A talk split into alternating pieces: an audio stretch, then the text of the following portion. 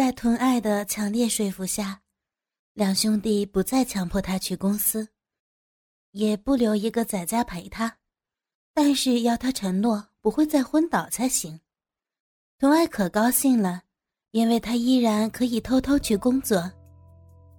哎，记得下来吃早餐哦。临走的时候，施展在童爱床前说道：“嗯。”童爱懒懒的回应。童爱的工作是代工，所以时间很自由，只要在时间内完成就可以了。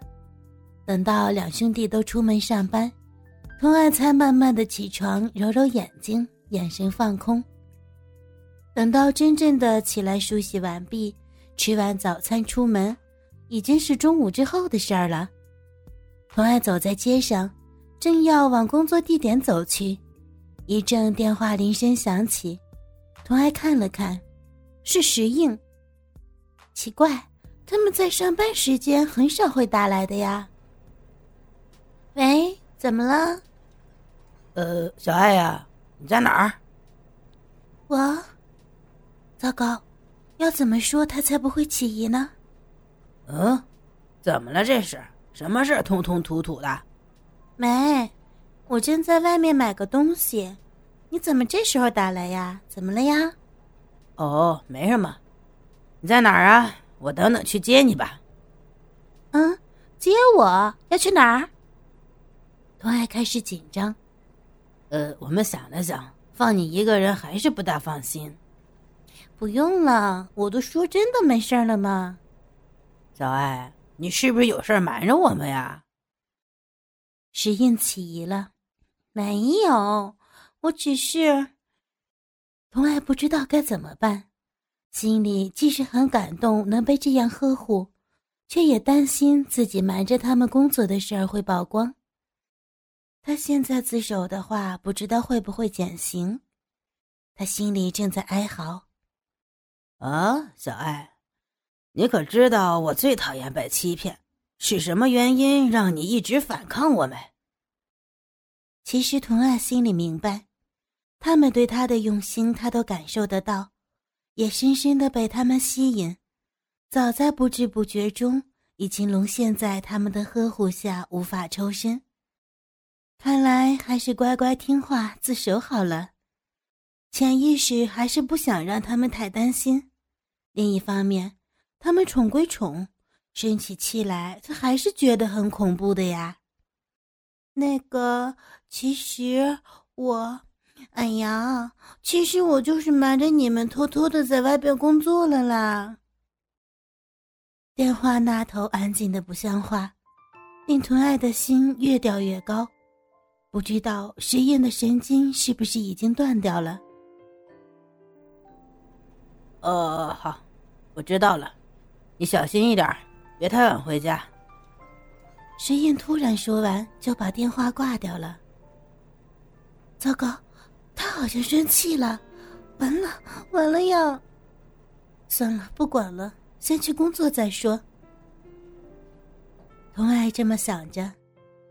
等到回到家，童爱看了看屋子，两兄弟还没回来，为了赔罪消气。童爱特地买菜，准备下厨给他们做菜吃。啊，好疼啊！谁知道竟然切到自己的手，他忍着痛。阿英、阿展，我做了菜哦，来吃吃看好不好？童爱坐在椅子上，终于等到他们回家。石英不理他，直接上了楼。呃，我们吃过了。施展说完，跟着上楼，一点不迟疑。哎呀，他们果然很生气，还是先放着好了，晚点儿他们要是饿了可以吃。童爱不知所措，他们从来没有这么冷漠的对待过他。想着想着，便哭了起来，默默的收拾着。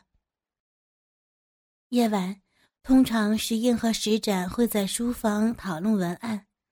他跑到两兄弟房外，正想着怎么才能减轻罪行。他敲了敲门：“有事儿吗？”里边是石展在回答着他。我进去了。进门，童爱慢慢走到两兄弟面前，一手握住一个人的臂膀，摇了摇，睁着可怜的大眼睛，一副快哭了的表情，望着他们俩。不要不理我好不好？我知道错了，我也是想学着自立，不然哪天你们不在，我该怎么办啊？人家不是要故意惹你们生气的。两兄弟看了看，一脸心疼，却也无可奈何。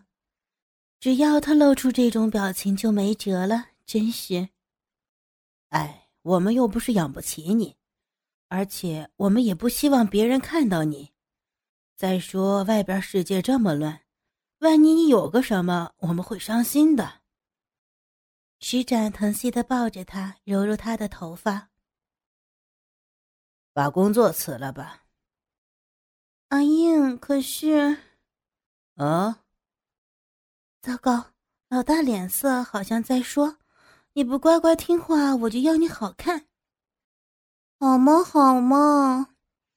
扁扁嘴，眨眨眼，眼泪在眼眶打转，垂着头，这副模样谁忍心啊？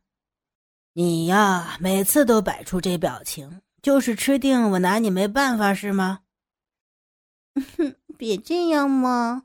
我知道你们对我最好了，才不舍得凶我呢。小爱，乖乖的听话好吗？以后你就跟着我们上班。无聊，你可以看看书，玩玩电脑，看看电视，要不帮我们泡茶。不要再想着工作了。啊！石印哄着时，石展像是发现了什么似的，大叫：“哎，你的手怎么了？疼不疼？”石印也看见了，连忙帮他上药，顺势将他搂入怀中，紧紧抱着。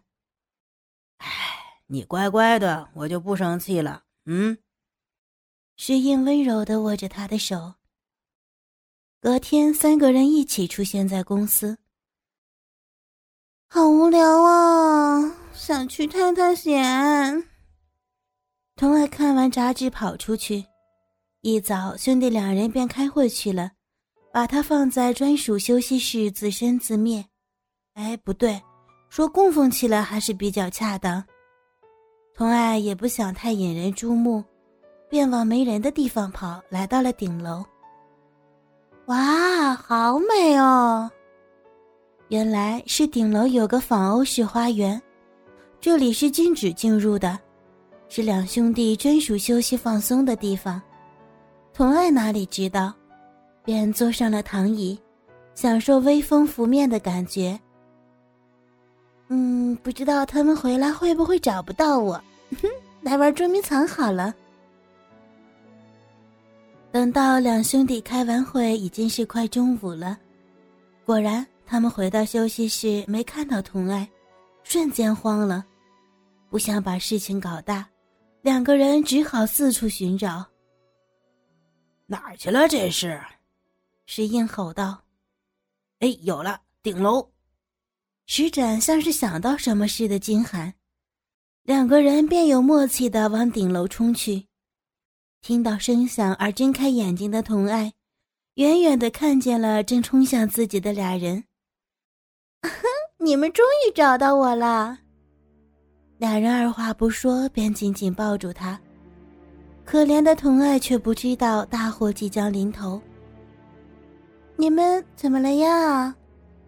还好你没事。你为什么不听话？石印还在气头上，我我只是不知道做什么，我不会不见的。你们不要这么紧张嘛！不要这么紧张，你不知道我心都快停跳了吗？看不到你还以为发生了什么事儿，手机打不通，你要我们怎么不紧张？不是叫你不要乱跑的吗？石印无法接受他的说法，啊，对不起啊。我就闲得发慌，四处走走，一会儿就回去了嘛。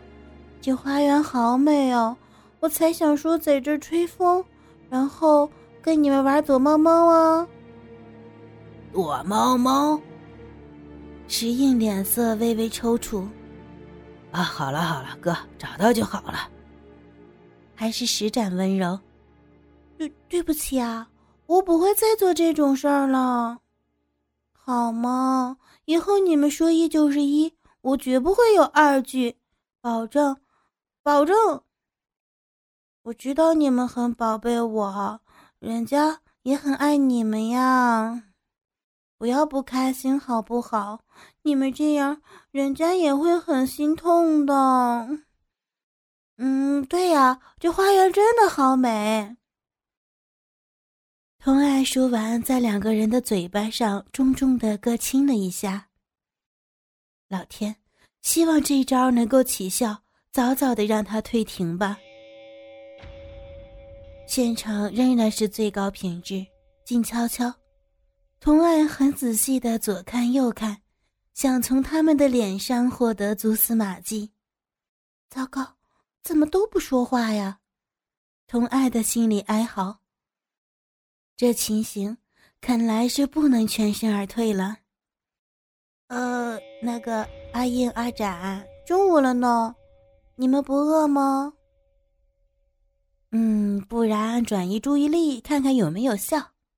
突然，两兄弟笑了，笑得很诡异。咱们的童爱还以为终于可以减刑了，不知死活的也跟着笑得花枝乱颤。是吧？是吧？我也好饿了呢。不如咱们去吃午饭，好不好？好。石印和石展异口同声地说：“我知道你们最好了。”童爱在他们身上钻啊钻。